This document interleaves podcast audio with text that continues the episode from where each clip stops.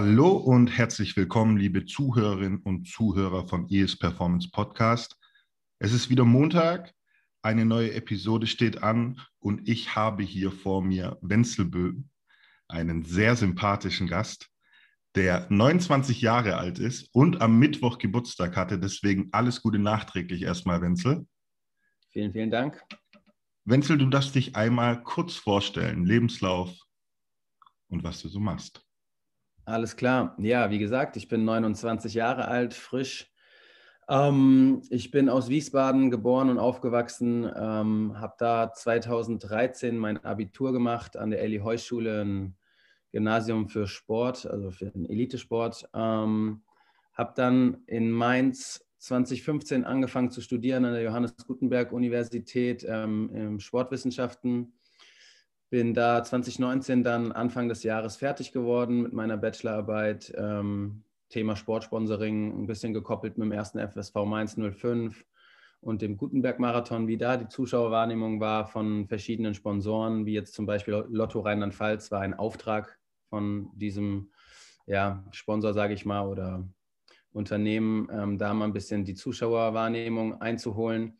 Genau, und in den zwei Jahren dazwischen, also 2013 bis 2015, war ich Fahrradprofi, Mountainbike-Profi ähm, für das MIG ähm, Bicycle Team, also Focus MIG, Made in Germany steht das ähm, ganz eindeutig. Äh, ganz viele Produkte, Sponsoren, die das Team unterstützt haben, die einfach nur aus Deutschland stammen. Ähm, einfach da ein bisschen diesen Hintergrund, äh, Support Your Locals, vielleicht auch einfach ähm, ja, nicht alles irgendwie so weit herzuholen, sondern zu gucken, dass man ja, Freunde, Familie äh, unterstützt und einfach auch ein bisschen guckt, dass, wo das Ganze herkommt, ja. Und genau, dann ging es weiter 2019, ähm, Mitte des Jahres beziehungsweise April dann zum ersten FCK, wo ich jetzt auch noch aktuell arbeite als Athletiktrainer vom Nachwuchsleistungszentrum und ja, bin da sehr happy und bin gespannt, was du alles äh, wissen möchtest. Ist eine Menge. Ich ergreife gerade mal die Gelegenheit, da wir meines Wissens noch nie einen Gast hatten, der äh, tatsächlich aus dem Radsport kommt. Und ich bin mir ganz sicher, wir hatten noch nie einen Gast, der den Radsport so professionell betrieben hat wie du. Deswegen für mich äh, Radfahren, ja, eher immer ein, eine, eine Verpflichtung als irgendwie was Schönes dran gefunden zu haben. Aber natürlich deine Passion und äh, ich finde, dem sollten wir auch einfach mal so die Präsenz bieten in diesem Podcast. Und es ist ja auch wirklich ein interessanter Sport, so gesehen, was, was da so alles abläuft. Und äh, ja, äh, man hört viel. Tour de France ist da immer so ein Stichwort natürlich. Ich glaube, die ist jedem bekannt. Und ich persönlich und ich glaube auch einige Zuh Zuhörer ähm, wollen da mehr erfahren. Deswegen fang doch einfach mal an, so mit deiner Radsportgeschichte. Ja, also mein Vater ist auch selbst ähm, ja, professionell Fahrrad gefahren. So zu Zeiten äh, Jan Ulrich, Erik Zabel waren da alle äh, wahrscheinlich jedem Name. Ähm, genau, hat mich dadurch dann immer vom Fußballtraining mit dem Fahrrad abgeholt und mich geknechtet, nach Hause zu fahren mit dem Fahrrad. Das hat mir damals gar nicht gefallen, aber irgendwann, wie es dann halt so ist, wenn dann auch ein bisschen Erfolg dazu kommt. Ich habe dann auch angefangen, Rennen zu fahren, Wettkämpfe zu fahren, so mit elf äh, rum und kam dann natürlich auch der Spaß dazu, wenn man merkt, man hat Erfolg in dem, was man macht und ähm, habe mich dann ja relativ schnell dazu entschieden, das ähm, ja sehr exzessiv zu machen. Sport war für mich eh immer das Ein und Alles. Ähm, habe parallel dazu noch Fußball gespielt als kleiner Bub. Also das war auch auf jeden Fall immer schon meine zweite große Liebe, sage ich mal. Äh, das lief dann eine Zeit lang sehr, sehr gut parallel. Dann wurde es halt irgendwann sehr zeitintensiv, weil im Radsport ist der Trainingsaufwand nicht der geringste. Und dann musste ich mich irgendwann entscheiden, war im Radsport auch, äh, würde ich mal behaupten, einen Ticken besser oder erfolgreicher, sagen wir es so. Und habe mich dann dafür entschieden, ähm, nur noch den Radsport zu machen.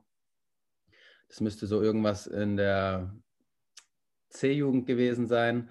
Genau. Ähm, und dann wurde das natürlich alles ein bisschen viel, auch mit der Schule noch nebenher. Ich war auf der Eli Heust, wie gesagt, äh, Partnerschule des Elitesports, habe da äh, dann mein Abi gemacht und bin parallel Fahrrad gefahren. Ähm, nach dem Abitur habe ich dann wirklich alles auf eine Karte gesetzt erstmal ähm, und bin nur Rad gefahren. Wettkämpfe, Nationalmannschaft, war da in Australien, Kanada, bei Weltmeisterschaften, Europameisterschaften, alles dabei. Ähm, bin in der Zeit auch zweimal deutscher Meister geworden und ähm, ja, mit Deutschland in der Staffel Europameister im Einzelvize. Also das war schon eine ganz, ganz coole Zeit. Man ist rumgekommen, hat viele Freunde fürs Leben gefunden und ja, diese Erfahrung würde ich niemals missen wollen. Ähm, genau. Ähm, gut, dann musste ich mich durch eine Verletzung, ich hatte eine Hüft-OP, ich hatte ein Hüftimpingement äh, in München ähm, operieren lassen. Das hat dann alles ein bisschen gedauert, bis das diagnostiziert war, bis ich dann wirklich wieder aufs Rad konnte und mein Leistungsniveau ja versucht habe wieder zu erreichen, was nicht geklappt hat. Und das ist dann natürlich auch ein bisschen deprimierend, wenn dann Leute auf einmal vor einem sind äh, im Ergebnis, die man vorher vielleicht noch nicht so auf dem Schirm hatte. Und dann habe ich mich irgendwann dafür entschieden, das Ganze ähm, ja sozusagen abzubrechen und einen anderen Weg einzuschlagen. Das war dann das Studium in Mainz an der Johannes Gutenberg Universität, äh, Sportwissenschaften, was die beste Entscheidung war, die ich jemals hätte treffen können. Also es war wirklich äh, mit die schönste Zeit äh, meines Lebens, sage ich mal. Studium als Sportstudent äh, kann man sich vorstellen, macht relativ viel Spaß.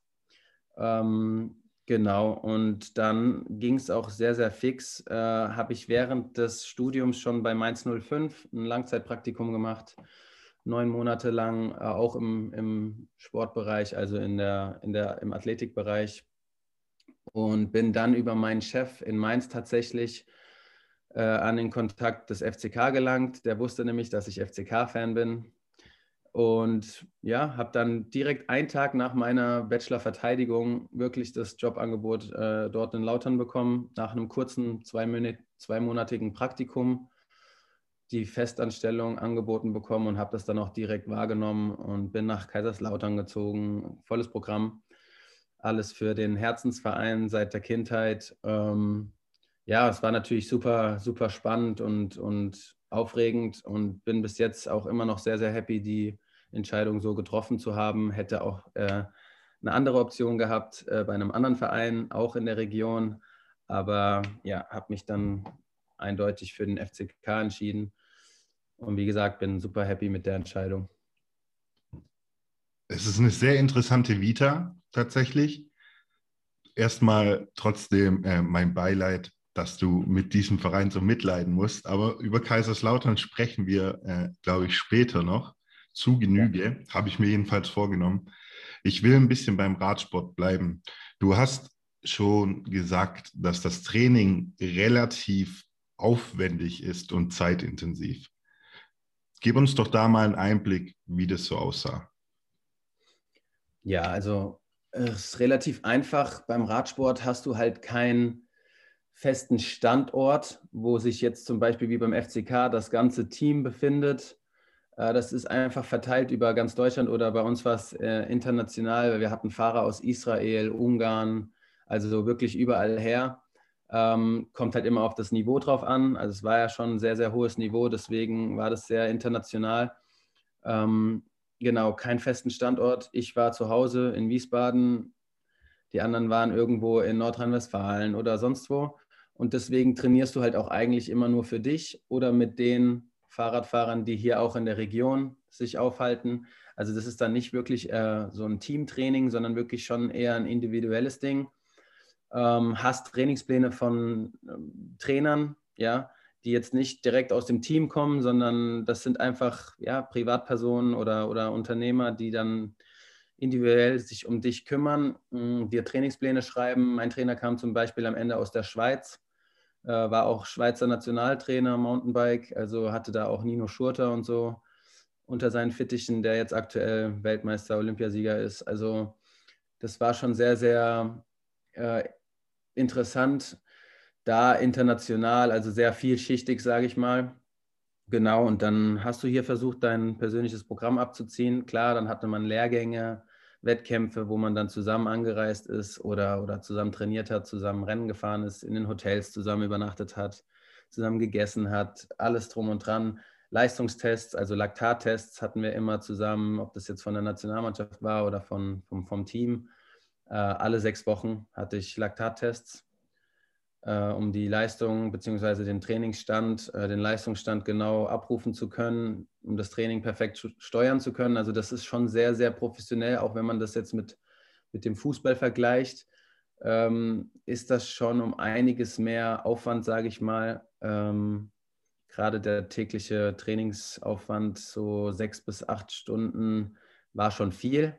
Aber man kann schon so mit, mit vier, fünf Stunden am Tag und auch wirklich fast jeden Tag, also vielleicht einen Ruhetag in der Woche rechnen. Ja, ja dazu habe ich auch äh, natürlich im Vorfeld Zahlen rausgesucht. Da steht, dass ein Radprofi zwischen 1000 und 1350 Stunden jährlich trainiert. Das ist natürlich ein heftiges Pensum. Und er fährt durchschnittlich in seiner Karriere 400.000 bis 600.000 Kilometer Rad.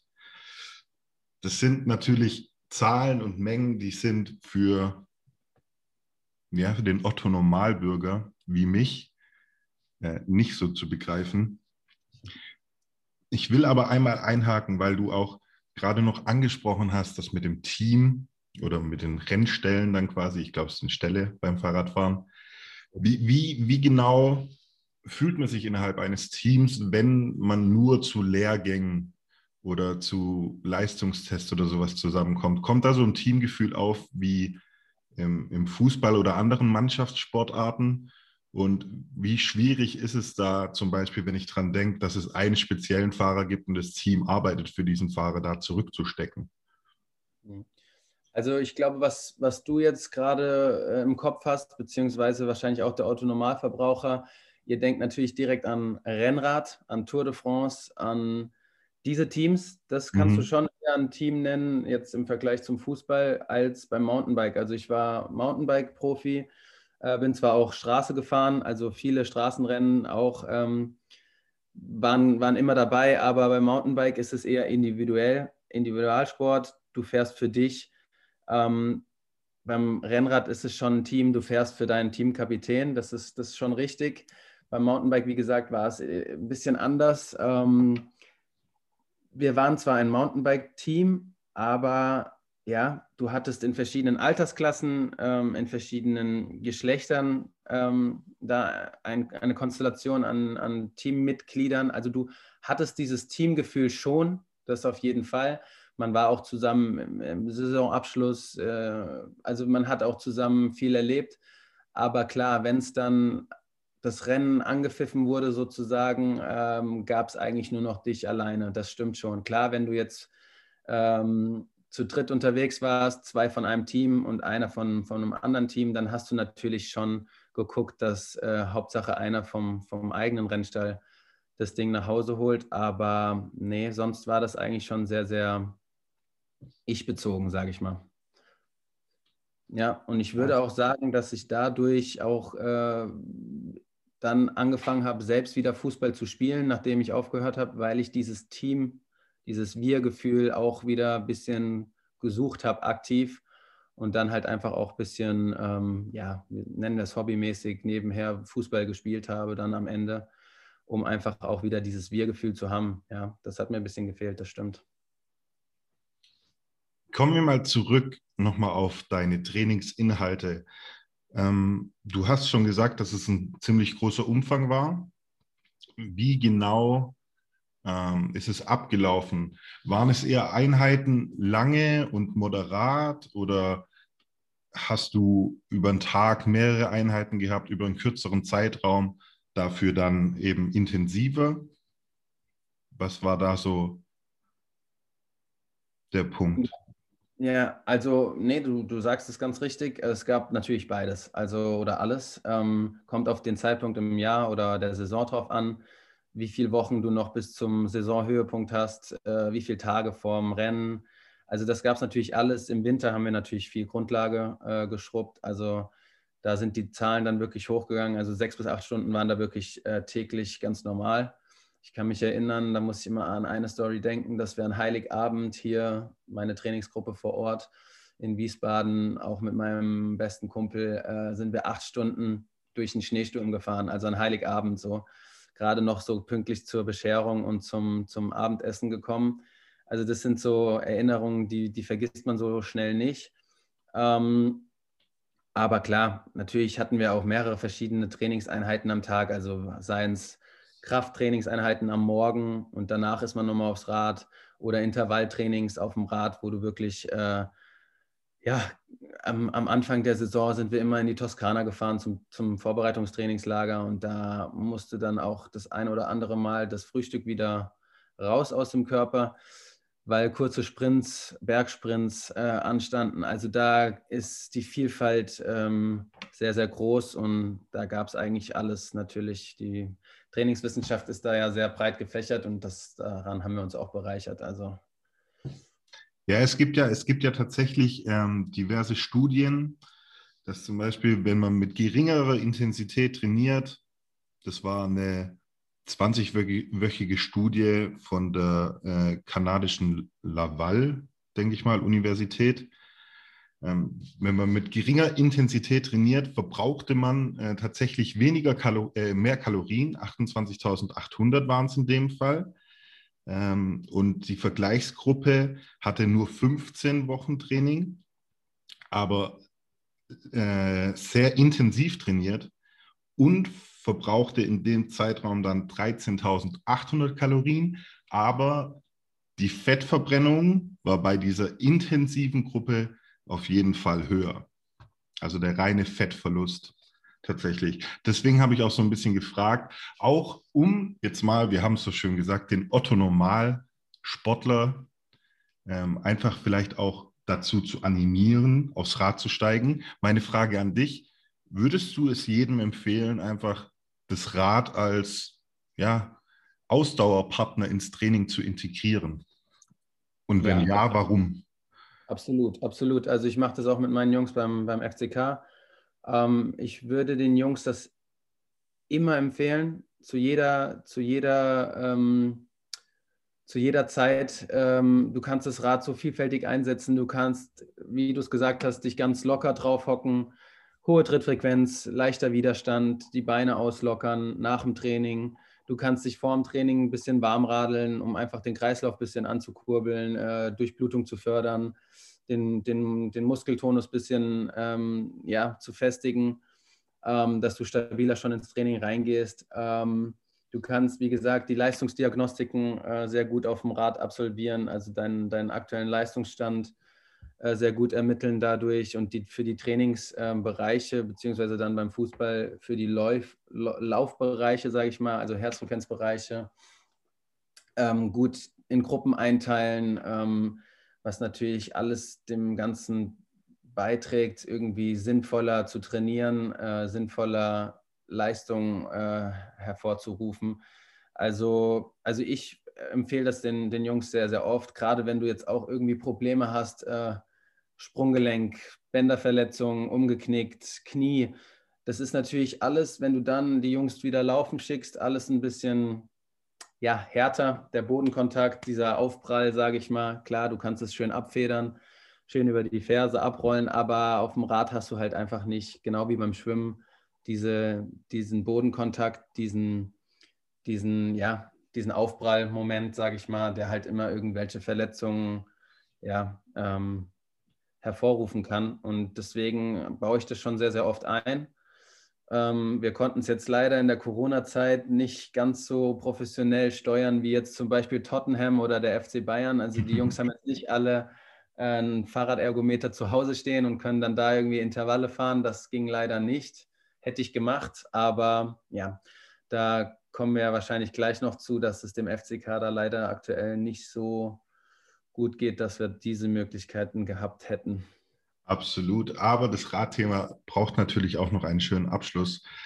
Ähm, generell mal noch so die Frage, wenn ich jetzt von mir ausgehe oder Leuten in meinem Umfeld oder früher auch beim Fußball in meiner Mannschaft, niemand aus den Mannschafts- und Kontaktsportarten war irgendwie sehr erpicht. Es gab immer so ein, zwei Leute, die hatten Bock auf Ausdauer, der Rest eben nicht. Und natürlich ist es beim Fußball auch wieder so eine sportartspezifische Sache. Du hast jetzt angesprochen, für was es alles gut ist, wann man es machen kann, wozu man es machen kann. Was genau war für dich der Punkt, außer jetzt, okay, du bist etwas erfolgreicher im Radsport und Mountainbike als im Fußball? Was war für dich der Punkt zu sagen, okay, hey, das ist meine Passion und der will ich nachgehen? Also was bedeutet Radfahren für dich? Und was kannst du sagen, kommt da irgendwie so manchmal der Moment bei Leuten, die es dann wirklich mal intensiver über einen längeren Zeitraum machen, indem sie es auch schätzen lernen? Mhm. Das ist eine gute Frage. Also das ist auch sehr, sehr aktuell, äh, gerade bei mir im Freundeskreis und Umfeld. Finde ich, find ich sehr, sehr gut, dass du das ansprichst. Also bei mir, bei mir persönlich ist es dieses Freiheitsgefühl auf dem Fahrrad. Wenn du, also ist schwer nachzuvollziehen, glaube ich, aber wenn du selbst mit dem Rennrad einfach nur eine Straße bergab fährst, äh, irgendwo in den Alpen, in den Pyrenäen oder das Wetter ist, ist, ist gut. Also das ist ein Gefühl, diese Luft ist so klar da oben du fühlst dich halt, als ob du fliegst. Also ich glaube, Leute, die jetzt vielleicht auch Skifahren oder Snowboarden, die können das so ein bisschen nachvollziehen. Ich glaube, das ist so ein bisschen das gleiche Gefühl. Einfach dieses Schweben. Man, man hat keinen Widerstand, man, man ähm, bewegt sich irgendwie so knapp über oder unter den Wolken äh, im, auf Himmelniveau. So. Also das ist schon, ist schon sehr eigen und sehr speziell, aber äh, ich glaube, so Skifahren, Snowboarden kommt dem Ganzen sehr, sehr nah. Ähm, dieses, dieses, diese Naturverbundenheit ist natürlich auch so ein Ding. Also man ist halt an der frischen Luft, man, das ist halt auch einfach sehr, sehr gesund für den Körper. Du atmest halt diese gute, frische Luft ein. Ähm, man fühlt sich danach einfach immer besser, wenn man irgendwie einen stressigen Arbeitsalltag hat oder abends dann nochmal eine kleine Runde, eine Feierabendrunde fährt, fühlt man sich danach einfach immer wieder gut. Also das ist einfach Fakt. Ähm, und wie gesagt, in meinem Umfeld, in meinem Freundeskreis, ist jetzt gerade während Corona auch ähm, die Zahl der, der Fahrradfahrer sozusagen äh, extrem angestiegen. Also wir nehmen immer jeden mit, der irgendwie Lust hat. Und also die meisten haben sich jetzt neue Fahrräder gekauft, neue Ausrüstung gekauft, kommen jetzt irgendwie öfter mit, fahren äh, mit uns nach Mallorca oder in die Toskana. Also das ist äh, schon beachtlich, wie das äh, jetzt in der Corona-Zeit hochgegangen ist, weil man halt einfach auch Fahrradfahren kann, weil es erlaubt ist, weil man sich draußen bewegt, weil man es alleine machen kann. Du kannst es genauso gut auch zu zweit machen, hast trotzdem den Sicherheitsabstand, sagen wir es so. Also es ist schon echt eine gute Option aktuell. Und die Leute merken jetzt, auch die Leute, die damit eigentlich nicht so viel zu tun haben, wie jetzt Fußballer, ich kenne das, meine Mannschaftskollegen fahren auch nicht so gerne Fahrrad oder die Jungs beim FCK. Ähm, ist halt einfach für Fußballer sehr, sehr anstrengend, da es halt eine komplett andere Belastung ist. Ja, dieses, ich sag mal, diese zyklische Bewegung die ganze Zeit ähm, zu pedalieren, ist ja was ganz anderes als beim Fußball, dieses azyklische, dieses Abstoppen und Antritt, Abstoppen, Antritt. Oder du hast mal zehn Sekunden gar nichts, dann wieder fünf Sekunden Antritt. Das gibt es halt beim Radsport auch, aber du bist halt trotzdem jederzeit am Pedalieren und musst Leistung abrufen. Klar, wenn du dich im Windschatten im Feld bewegst, musst du eigentlich fast gar nichts machen, wenn du das clever anstellst, im Windschatten fährst.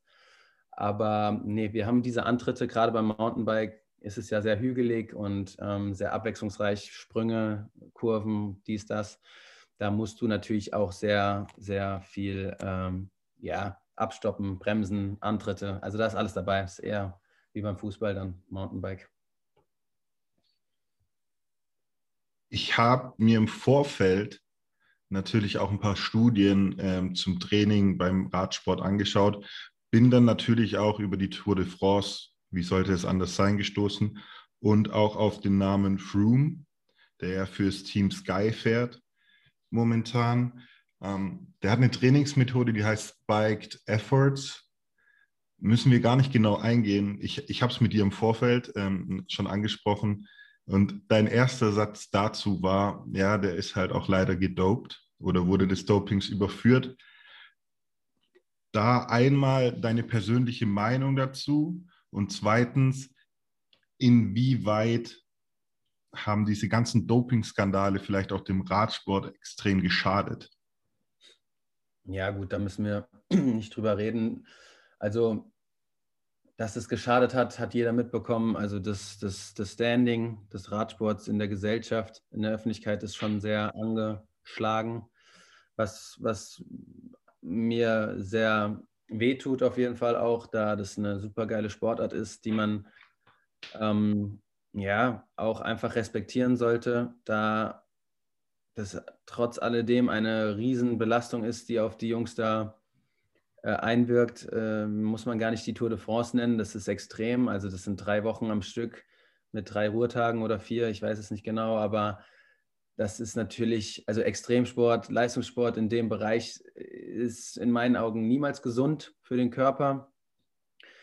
Ähm, da muss man gar nicht groß drum rumreden, aber ja, ähm, gesellschaftlich leider schon äh, sehr angeschlagen durch solche, durch solche, ja, Sportler kann ich es fast gar nicht mehr nennen, aber Menschen.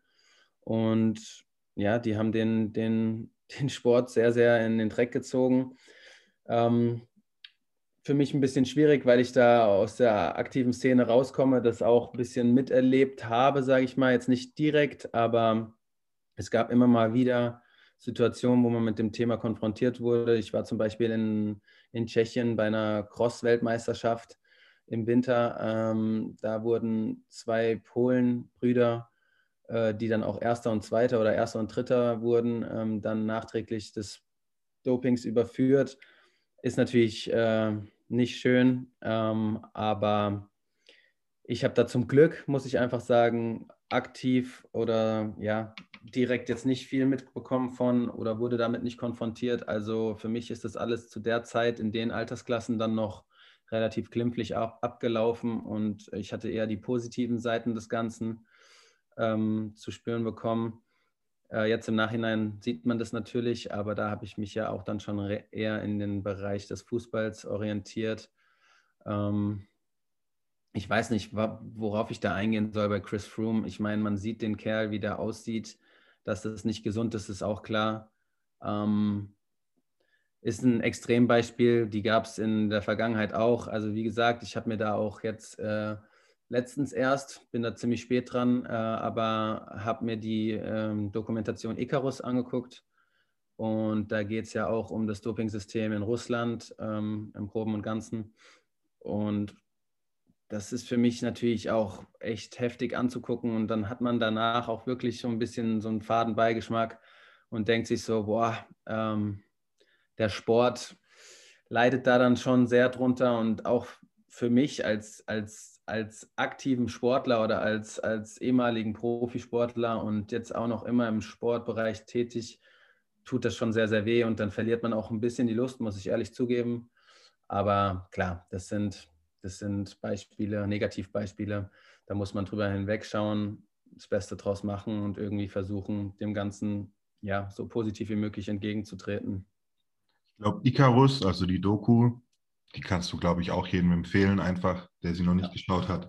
Hat aber auch offengelegt, dass es kein ähm, Problem des Radsports per se ist, sondern dass es ein allgemeines Problem ist im Leistungssport. Und ich glaube, wir müssen auch nicht so naiv sein und wir wollen auch keinen Besuch vom KGB oder so, dass es nur die Russen sind, äh, die da dopen, sondern dass der Leistungssport schon immer und wahrscheinlich auch in Zukunft immer mit leistungssteigernden Substanzen in Berührung kommen wird. Das ist natürlich, ja, das ist ein Fakt. Und auf der einen Seite ist es natürlich auch immer so dieser Aspekt, man will ja dieses, das ist ja im Menschen drin, man will so die Höchstleistung und Sensationsgier und so, die haben wir ja. Und wir würden ja niemanden anschauen, der über 100 Meter zum Beispiel 10,8 Sekunden sprintet, da muss ja schon ein 9 davor stehen. Also man trägt es ja immer so ein bisschen mit. Das ist jetzt kein, ähm, kein, keine Befürwortung des Dopings oder sowas. Aber es ist, glaube ich, einfach, man muss es einfach sagen, diese Leistungen sind anormal, die da geleistet werden. Und das ist ein schwieriges Thema. Ähm, natürlich trotzdem auf den Radsport, gerade auf den Radsport, hat es mega die Auswirkungen gehabt, Was mich immer so ein bisschen wundert und auch weniger wundert, wenn ich mir dann die Dopinglisten ansehe oder schaue, welche Sachen erlaubt sind, ist, dass es im Fußball nie solche Skandale gibt.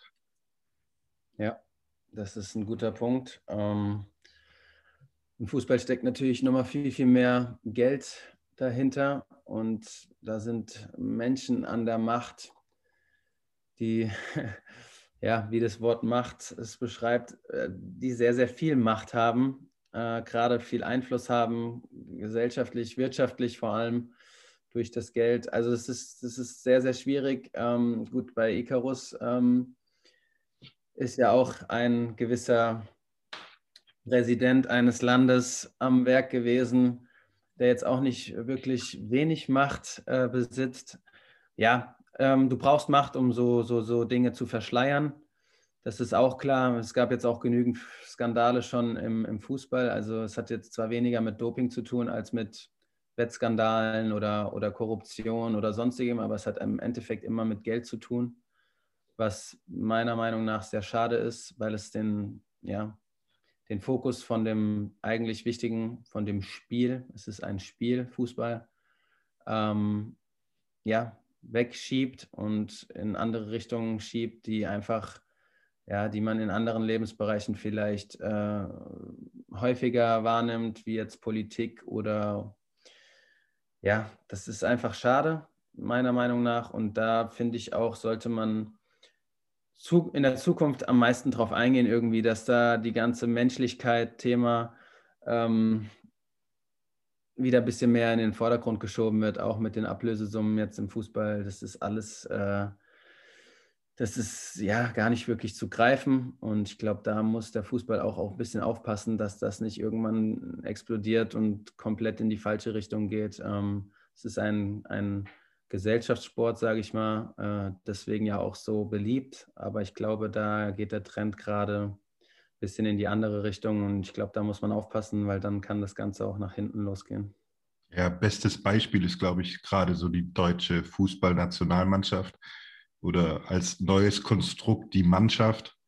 Da geht es ja auch bergab. Ich glaube, wir haben jetzt auf jeden Fall äh, den Übergang vom Rad zum Ball oder in deinem Fall vom Bike zum Ball ähm, geschafft, sind jetzt in der Fußballthematik drin.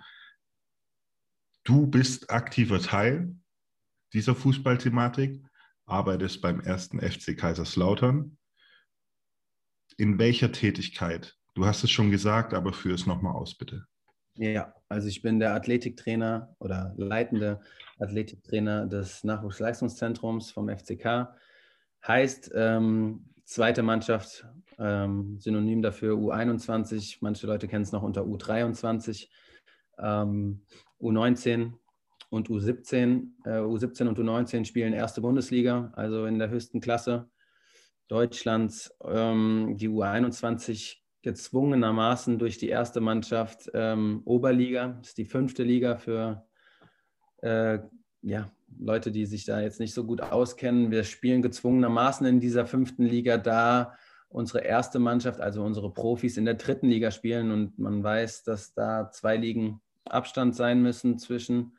Ähm, ja, sollte der FCK die erste Mannschaft jetzt in die Regionalliga absteigen, bedeutet das nicht, dass wir auch in die Verbandsliga absteigen müssen, da das dann wirklich wieder eine Sonderregelung ist. Also das geht jetzt im Falle vom SV Elversberg äh, ist es genauso. Die spielen mit der ersten Mannschaft in der Regionalliga und mit der zweiten Mannschaft in der Oberliga. Also das geht dann schon, das bleibt so. Aber als sie damals aus der zweiten Liga abgestiegen sind, mussten wir auch runter von der Regionalliga in die Oberliga.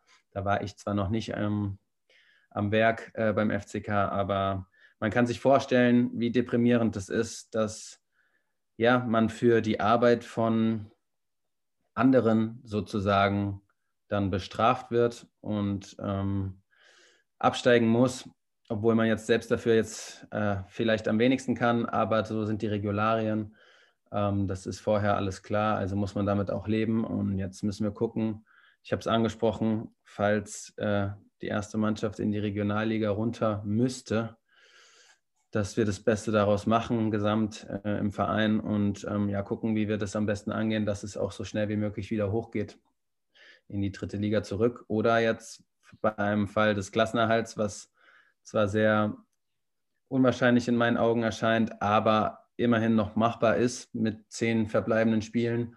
Ähm, stehen ja auch aktuell vor der Woche der Wahrheit sozusagen, drei Spiele in sieben Tagen. Ähm, da ist noch einiges drin, aber man muss sich natürlich Gedanken machen, was wäre, wenn. Und da heißt es jetzt wirklich, Ansätze zu finden, die ähm, erfolgsversprechend sind.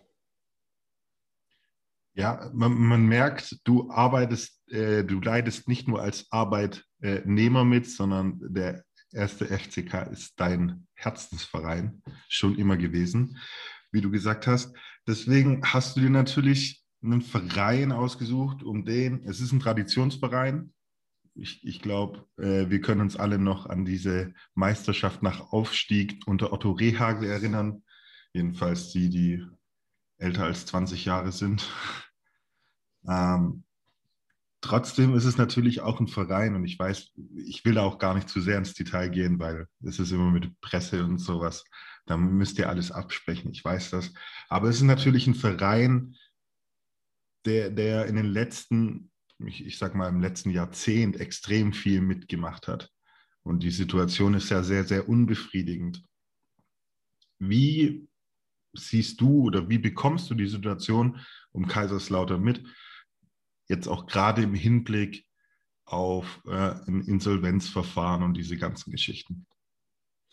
Ja, also vor dieser Zeit jetzt als Arbeitnehmer sozusagen war ich ja auch in Anführungszeichen nur Fan äh, dieses Vereins. Ähm, es ist schon nochmal was anderes, wenn man dann so ein bisschen in die Strukturen äh, eingebunden wird und dann alles so ein bisschen von innen aus äh, sieht als Fan denkt man sich vielleicht äh, öfter mal, wie kann das sein? Als ähm, ja, involvierte Person denkt man sich dann manchmal vielleicht auch, ja, deswegen ist es so. Aber es ist natürlich sehr, sehr unbefriedigend auf, auf beiden Seiten. Äh, kann da jeden Unmut verstehen mh, mm, oder nachvollziehen. Aber es ist natürlich auch nicht einfach. Es ist keine einfache Situation. Ich meine, die äh, die handelnden Personen oben, ähm, die machen das ja nicht, nicht extra oder die geben ja auch ihr Bestes, um das alles irgendwie positiv zu gestalten oder das Negative ähm, versuchen ähm, abzuhalten. Aber ähm, ich weiß nicht, wie man das beschreiben soll. Ich meine, jeder, der mal selbst Fußball gespielt hat und vielleicht auch mal so einen, so einen Abstiegskampf erlebt hat oder wenn man einfach unten drinne steckt und das läuft einfach nicht, ist es einfach sehr, sehr schwierig, da irgendwie rauszukommen. Da ähm, kommen dann viele Faktoren zusammen, die einem irgendwie diesen Negativstrudel reindrücken. Aber das hilft alles nichts. Man muss irgendwie den Kopf aus dem, aus dem Sand stecken, äh, ziehen und ähm, versuchen halt einfach, ja, sich so Step by Step einfach mit, mit einfachen Dingen, mit, mit, mit Routinen, mit ähm, irgendwelchen Erfolgserlebnissen, äh, Kleinigkeiten sind das, muss man sich irgendwie hochziehen. Hoch, ähm, Stück für Stück und ähm, ja, einfach alles geben. Dafür steht FCK. Ähm, Kampfgeist, Wille, äh, Leidenschaft, Herzblut gab es auch schon die, diese Marketingaktionen, die ich sehr, sehr cool fand damals. Ähm, es ist einfach so, die, die, die Menschen dort in, dem, in, dem, ähm, in dieser Stadt, in dem Verein, die leben einfach für diesen, für diesen Club. Es gibt da nichts anderes. Ich glaube, es ist ähnlich wie so bei Dortmund oder Schalke im Pott das ist einfach das Ein und Alles. Das ist Religion. Das ist, ähm, ja, das ist das Leben. Ja, ja der Betze bebt. Der Betze bebt. Der Betze bebt leider schon lange oder schon länger nicht mehr, da es nicht ähm, erlaubt ist aktuell durch die Pandemie. Was ich glaube auch die Situation ähm, auf jeden Fall schwieriger macht, weil ich glaube, hätten wir die Fans gerade im Rücken, ähm, auch wenn es jetzt weniger geworden sind im Verlauf der Zeit, äh, wäre uns das alles ein bisschen einfacher gefallen. Äh, ich meine, man merkt das, man sitzt im Stadion, es ist, ist mucksmäuschenstill, man hört jede Ansage des Trainers oder, oder des, des Schiedsrichters. Also es ist schon ein bisschen verrückt und so ein bisschen so Geisterspiele, heißt es ja auch, äh, so, eine, so eine Geisteratmosphäre. Schon ein bisschen beunruhigend und ich glaube, da fühlt sich jetzt auch nicht jeder wohl ist für Talente, glaube ich, jetzt auch ähm, klar aktuell beim FCK schwierig, da irgendwie Fuß zu fassen. Ähm, aber ja, ich meine, der ganz große Druck, durch so ein Geisterspiel ist halt weg, da die Fans halt nicht jede Aktion pfeifen oder, oder äh, ja, ähm, deutlich hörbar die Reaktion äh, teillassen haben. Aber ich weiß es nicht. Es ist super schwierig für mich auch. Ähm, ich kann es mir auch nicht alles erklären, wenn man dort zuguckt und, und mitfiebert. Deswegen äh, bin ich einfach echt gespannt, wie jetzt diese nächste Woche äh, abläuft und hoffe natürlich, dass die es noch irgendwie rumreißen und ähm, das schaffen, was irgendwie keiner gerade noch irgendwie so richtig für möglich oh. hält. Ja. Ein positiven Aspekt hat das Ganze natürlich, wenn ein Verein, sagen wir mal, finanziell angeschlagen ist, etwas abgestürzt ist. Und äh, der Aspekt hat auch mit dir zu tun, nämlich der Jugendarbeit. Weil wenn kein Geld da ist, dann muss man, so schlimm wie es klingt, vermehrt auf die Jugend setzen, weil die sind billiger. Aber wie genau nimmt das Ganze Einfluss auf die Jugendarbeit beim 1. FC Kaiserslautern und natürlich dann auch für dich? Ja, du, du, sagst es richtig, man muss, es hört sich so negativ an, ist es eigentlich, also gerade aus meinen Augen oder aus unseren Augen jetzt am NLZ ähm, nicht. Für uns ist es natürlich absolut positiv, wenn da irgendwelche jungen äh, Talente dann irgendwie ähm, integriert werden in den Profikader, beim Training dabei sein dürfen, äh, ihre ersten Minuten bekommen, ähm, Einsätze bekommen, Stammspieler werden. Also das ist natürlich super, super schön zu sehen, dass es sich für die Jungs dann auch ausgezahlt hat, irgendwie das harte Training und die ganzen harten äh, Stunden einzugehen dafür, den Traum wirklich Wahrheit werden zu lassen. Aber du sagst es richtig, ähm, ja, so eine Situation ähm, bedingt irgendwelche neuen neuen Ansätze, sage ich mal, beziehungsweise ist das jetzt nicht wirklich neu, aber für den Verein vielleicht in dem Sinne dann eine neue Situation, dass man erstmals vielleicht wirklich komplett auf die Jugend setzen muss. Äh, ich meine, wir haben in den letzten Jahren schon sehr viel Transfereinnahmen gehabt durch Leute, durch Spieler, die, die ähm, ja, zu größeren Vereinen gewechselt sind, was natürlich finanziell dem Verein auch gut tut. Das ist immer so der Punkt, ähm, der kann, den kann jeder nachvollziehen. Irgendwann musst du aber ein Gerüst gefunden haben vom, vom Spielerkader, der ja, funktioniert, harmoniert und auch das Zeug hat, ähm, ähm, wettkampffähig zu sein. Und das ist halt so ein bisschen der, der schmale Grat, den du gehen musst, der nicht, nicht wirklich einfach ist. Ähm, ja, da, da ist Fingerspitzengefühl gefragt, da müssen die Verantwortlichen auch einfach ein gutes Händchen zeigen. Und das ist in der Vergangenheit eigentlich auch immer ganz gut äh, gelungen, meiner Meinung nach. Also sonst würden die Jungs jetzt nicht bei RB Leipzig, bei äh, Lyon, bei dieses, also Top-Clubs spielen. Ähm, aber wie gesagt, es ist nicht einfach und es ist äh, ein schmaler Grad. Es ist zwar die günstigere Variante, aber auch mit Sicherheit die risikoreichere. Und da muss man einfach mutig sein und als Cheftrainer auch ähm, dann den Jungs die Chance geben, vielleicht auch Chance geben, Fehler zu machen. Du hast halt aktuell nicht die Zeit, Fehler zu machen, da es jetzt halt wirklich um alles geht. Jedes Spiel ist ein Endspiel. Es ist nicht einfach, aber ja, du hast halt die Situation so, wie sie ist, vorliegen und da musst du mit umgehen können. Du bist jetzt seit gut zwei Jahren in deiner Stelle und leitest natürlich auch das NLZ im Bereich Athletiktraining. Was hast du denn schon so alles umgekrempelt? Wie sah dein Wirken aus die letzten zwei Jahre? Ja, richtig. Also es sind jetzt knapp zwei Jahre. Ähm, ich habe mein Amt sozusagen übernommen von einem äh, sehr fähigen und sehr, ähm, sehr, ja, wie soll ich sagen, sehr in seinem Fach, ja, in seinem Fach sehr kompetenten ähm, Vorgänger. Deswegen umgekrempelt, sage ich mal, wurde gar nicht mal so viel. Ähm, ich habe eher diese Strukturen versucht zu festigen und ähm, da einen, einen, einen festen Ablauf reinzubringen, ähm, da das schon sehr, sehr gut funktioniert hat. Gerade im ersten Jahr haben wir da eigentlich nicht viel verändert, sondern einfach versucht, diese Strukturen äh, weiterhin so durchzuziehen, da die auch sehr erfolgsversprechend waren und auch im Nachhinein ähm, die Resultate gestimmt haben. Ähm, wir sind aufgestiegen mit der U16 und U17, beziehungsweise U16 kann nicht aufsteigen, kann nur Meister werden, aber wir sind mit der U17 dadurch hochgegangen in die Bundesliga zurück nach Abstieg und U19 hat den Klassenerhalt gefeiert. U21 ist äh, Vizemeister geworden. Wir können mit der U21 nur aufsteigen, wenn die erste Mannschaft aufsteigt und das war zu dem Zeitpunkt dann auch kein Thema mehr. Also haben wir nichts verloren dadurch, ähm, nicht Erster geworden zu sein. Also die Strukturen, die passen. Wir, wir haben viele Jungs hochgebracht in den Profikader. Also aktuell sind es, glaube ich, so viele wie nie.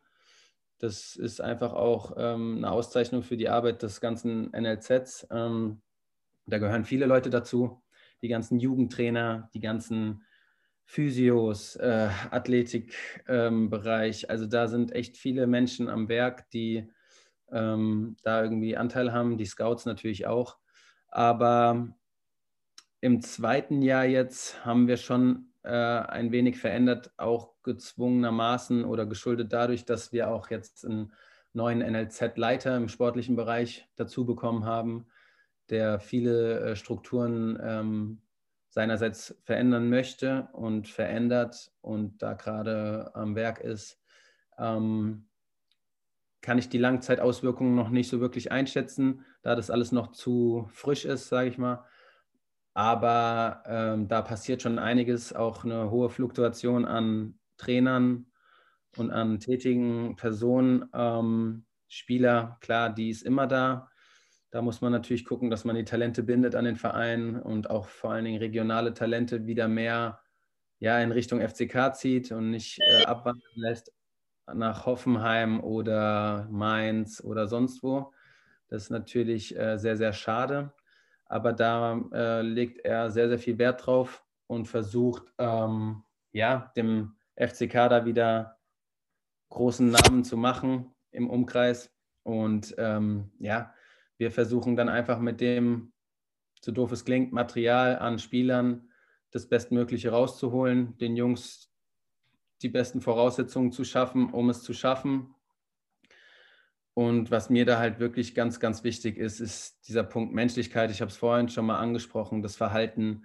Ich finde, der Fußball verändert sich. Ich hoffe, dass es bei den Jungs ähm, auch ankommt, dass solche Werte ganz, ganz wichtig sind, da ich sehe, dass dieser Wandel nicht nur im Fußball passiert, sondern auch bei den, bei den Jungs im Kopf, was mir ein bisschen zu, zu denken gibt und äh, zu schaffen macht, bin ich auch ganz ehrlich und versuche da persönlich sehr, sehr viel Wert drauf zu legen, dass man ja als, als Einheit, gerade wie du es vorhin angesprochen hattest, als Team ähm, zusammen viel erreichen kann.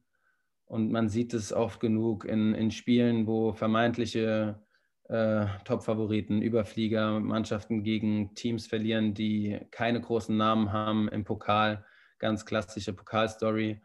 Ähm, dass diese, diese Mannschaften, die eingeschworen sind, die füreinander kämpfen, halt trotzdem ja, äh, diese, diese Überfliegerteams schlagen können. Und das ist so für mich dieser, dieser Ansatz, den ich, den ich gerne nicht äh, aussterben lassen will. Also das ist mir das Wichtige, was mir am Herzen liegt. Also da versuche ich meinen Hauptpunkt zu, zu setzen. Ja, ja ich, ich glaube, die Geschichte des Underdogs ist auch immer eine schöne Geschichte und ähm, bei euch dann höchstwahrscheinlich auch komplett notwendig, irgendwie auf ja. lange Sicht auch.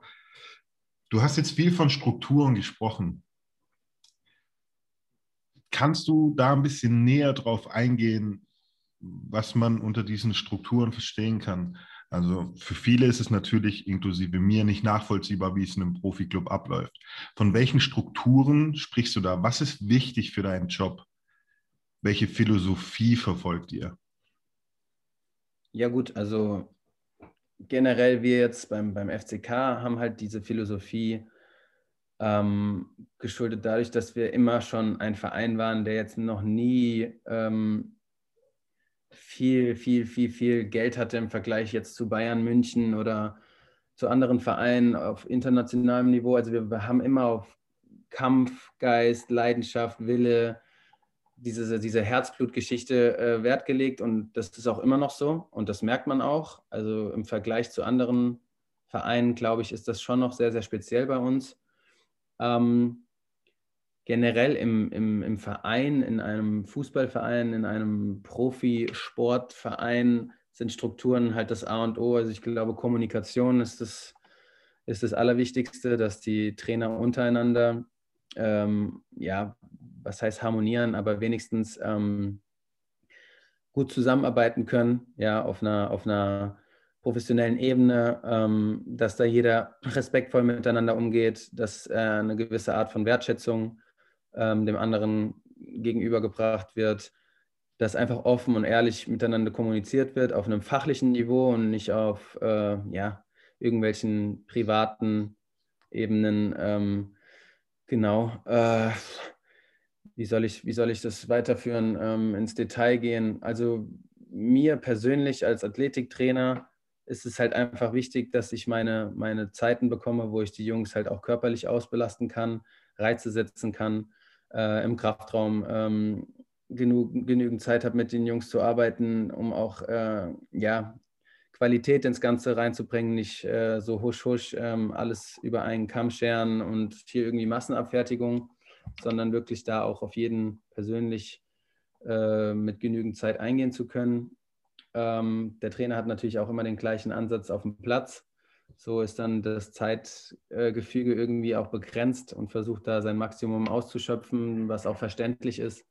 Aber da muss man natürlich einfach immer gucken, dass man sich äh, gut abspricht und das, das Optimum, das Maximum äh, rausholt aus dem Ganzen.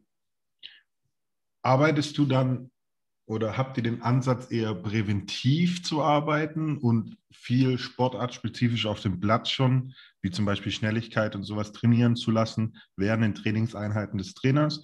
Und deine Aufgabe liegt eher in der Prävention und ähm, Rehabilitation oder wie genau wird es bei euch aufgeteilt? Nur als Beispiel, ich hatte jetzt schon eine Folge, ich weiß nicht, ob du es gehört hast, zusammen mit Stefan Jesper Schwarz, der vielleicht auch nochmal einen ganz anderen Ansatz verfolgt als viele andere Athletiktrainer. Wie sieht es bei dir aus? Mm. Also klar, Prävention und Nachbereitung und ähm, ja, einfach zu gucken, dass die Jungs äh, gesund sind, leistungsfähig sind, äh, fähig sind, trainieren zu können, äh, das Maximum im Training auch abrufen zu können, ist natürlich ein Riesenaspekt, äh, da mit den Physios auch Hand in Hand zu gehen, dass da genügend äh, Therapie ähm, stattfindet, ähm, die Jungs sich behandeln lassen, nicht direkt nach Hause fahren, weil sie äh, sich vor einen PC hocken wollen oder vor die Spielekonsole. Da legen wir schon viel Wert drauf. Äh, da ist die Kommunikation auch sehr, äh, sehr positiv und in, in engem Kontakt auch mit den Cheftrainern. Also das läuft, das läuft echt ganz gut, meiner Meinung nach. Das hat sich auch gebessert in den, in den letzten ein, zwei Jahren. Ähm, klar, Verletzungen gehören dazu. Wie man damit umgeht, ist dann die andere Sache. Und ich glaube, das ist ähm, entscheidend, wenn, wenn diese Strukturen ineinander greifen, ähm, kommen Spieler schneller wieder zurück aus Verletzungen. Und das ist natürlich, äh, da ist Zeit auch wieder Geld und, und für die Jungs ist auch wieder dieses, dieses Zeitmanagement ähm, ein großer Faktor, weil die Zeit ist begrenzt, es gibt so viel Konkurrenz, es ist einfach ja, ein Wettrennen und da muss jede Sekunde genutzt werden. Ähm, aber gerade dieser Punkt ist für mich halt auch sehr, sehr wichtig, da dieser, ähm, ja, dieser Aspekt der Menschlichkeit nicht verloren gehen sollte. Ich, für mich ist es wichtig, dass die Jungs dann nicht behandelt werden wie, wie irgendein Stück Ware, sage ich mal, sondern ähm, dass man halt auch mit ihnen spricht. Wie, geht es einem in diesem Moment? Eine Verletzung ist nicht einfach mit umzugehen. Es gibt ja auch äh, größere Verletzungen, die dann vielleicht auch bedeuten, dass man gar nicht mehr zurückkommen kann oder es gar nicht mehr schafft, auf dieses Niveau zurückzukommen. Und da finde ich, ähm, ist es mir persönlich halt super wichtig, dass die Jungs ähm, da ehrlich mit einem, mit einem sprechen und, und auch ihre Gefühle irgendwie preisgeben können und ähm, da reden wir viel. Und klar ähm, haben wir diese Zeit nicht, haben die Trainer diese Zeit nicht, ähm, komplett darauf einzugehen, falls, falls es mal vorbei sein sollte mit, einem, mit einer Karriere oder aber ja, das ist halt einfach immer wieder dieses Prioritäten setzen, was mir persönlich halt sehr, sehr wichtig ist. Und da versuche ich mein, mein Bestes zu geben und ähm, bin da auch für die Jungs irgendwie 24-7 erreichbar und Also ich glaube, das ist ein Fulltime-Job, das weiß, glaube ich, auch jeder. Und da bist du auch manchmal zu Uhrzeiten äh, aktiv und tätig. Das kann sich ähm, ja jeder vorstellen, dass das wirklich nicht dann um 8 Uhr anfängt und um 17 Uhr zu Ende ist, das Ganze. Äh, die Arbeitszeiten im Fußball sind da ein bisschen anders, was ich auch schön finde, aber was natürlich auch ähm, ja, aufwendig ist. Also so resümiert ist es, dass du tatsächlich so diesen familiären Ansatz auf jeden Fall in alle deine Arbeitsaspekte mit einfügen willst und da auch diesen Zusammenhalt zu entwickeln und den wie es so schön heißt, äh, den Mensch vor dem Athlet zu sehen.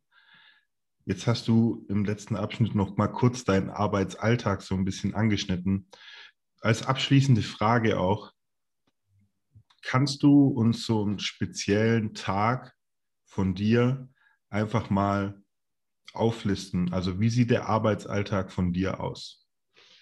Ja, gerne. Also gerade nochmal, um darauf zurückzukommen, dieser familiäre Aspekt, genau, also Mensch vor Athlet ist jetzt äh, krass gesagt, aber absolut ist, ähm, ist natürlich für, für, für mich, für meinen, für meinen Arbeitgeber sind es Athleten, aber wenn du den Mensch hinter dem Athleten kennst, kannst du halt viel, viel besser auf ihn eingehen.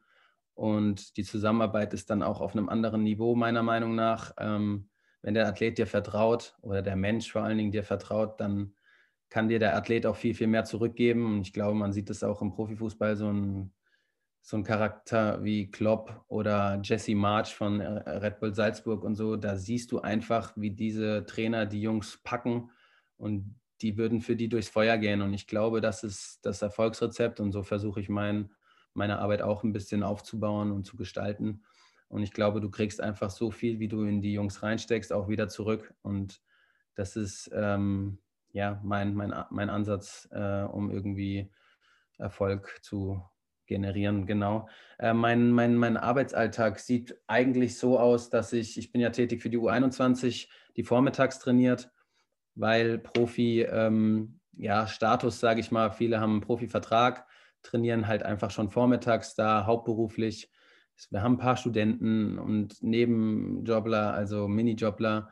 Sowas gibt es schon, aber hauptsächlich spielen die Jungs Fußball. Deswegen haben sie auch Zeit, vormittags zu trainieren. Ähm, genau manchmal haben wir zwei Trainingseinheiten am Tag. Also sieht dann so aus, dass wir um 10 Uhr trainieren morgens auf dem Platz und dann nochmal um 14 Uhr. Genau, da, dazwischen fahren die Jungs kurz nach Hause oder wenn sie ein bisschen von weiter herkommen, äh, holen sich was zu essen, legen sich beim Physio auf die, auf die ähm, Bänke und kommen halt ein bisschen runter. Die anderen lernen, äh, gucken sich irgendwelche äh, Karteikärtchen an, die anderen gucken sich irgendeine Serie an. Also das ist sehr, sehr breit gefächert. Ähm, genau, und abends kommt dann die Nachwuchsmannschaft, in dem Fall die U19 oder die U17 dazu, äh, Training 17.30 Uhr. Also so drei Trainingseinheiten am Tag sind schon der normale Ablauf ähm, meines Alltags. Du hast dann verschiedene Trainingseinheiten. Zum Beispiel kannst du morgens äh, in den Kraftraum gehen, hast die Krafteinheit, um den Reiz zu setzen. Ähm, dann bist du auf dem Platz, machst Warm-ups für die Jungs, also guckst, dass die sich nicht verletzen, ähm, warm genug und vorbereitet genug ähm, ins Training gehen. Ähm, hast Spieler, die verletzt sind, waren, die äh, werden dann individuell behandelt neben dem Platz im Kraftraum, falls es noch nicht so weit ist. Ähm, schreibst den Trainingspläne, Laufpläne. Ähm, Genau, und abends kommen dann die Nachwuchsspieler nochmal dazu. Es ist eigentlich genau der gleiche Ablauf, nur ein bisschen zeitkomprimierter, weil nicht so viel Zeit. Ähm, genau, und am Spieltag, wenn es dann wieder so weit ist, oder in der Vergangenheit war es so, dass du da auch das Warm-up des, des Kaders, äh, des, der Startelf machst und dich dann im Anschluss äh, um die Auswechselspieler kümmerst, die dann an der Seitenlinie sich halt warm machen, so wie man das aus dem Fernsehen kennt. Genau, und äh, Nachbereitung ist dann einfach noch für Jungs, die dann vielleicht nicht gespielt haben, ähm, ja, eine ausgleichende Belastung zu setzen, direkt nach Abpfiff des Spiels, halt auf dem Platz oder am Tag danach als Spielersatztraining sozusagen, dass halt die ganze Mannschaft auf dem gleichen Niveau in die nächste Trainingswoche geht oder halt in den nächsten Tag geht. Mm, ja, da Belastungssteuerung, Trainingssteuerung ist da der, der größte Punkt und dann halt ein, zweimal im Jahr die Leistungsdiagnostiken, Laktattests äh, zu organisieren, durchzuführen. Sprint- und Sprungtests haben wir auch im Programm, ist auch klar. Da einfach gucken, ob die Leistung auch gesteigert wird. Sieht man Korrelation zwischen Sprungwerten und Sprintwerten, also Kraft, äh, Sprinttechnik. Das sind ganz viele Aspekte, die da mit reinspielen in Zeiten oder in Werte, die ähm, dann hoffentlich auch gesteigert werden. Und ja, das ist so der, der, der Hauptpunkt ähm, meines Tätigkeitsfelds.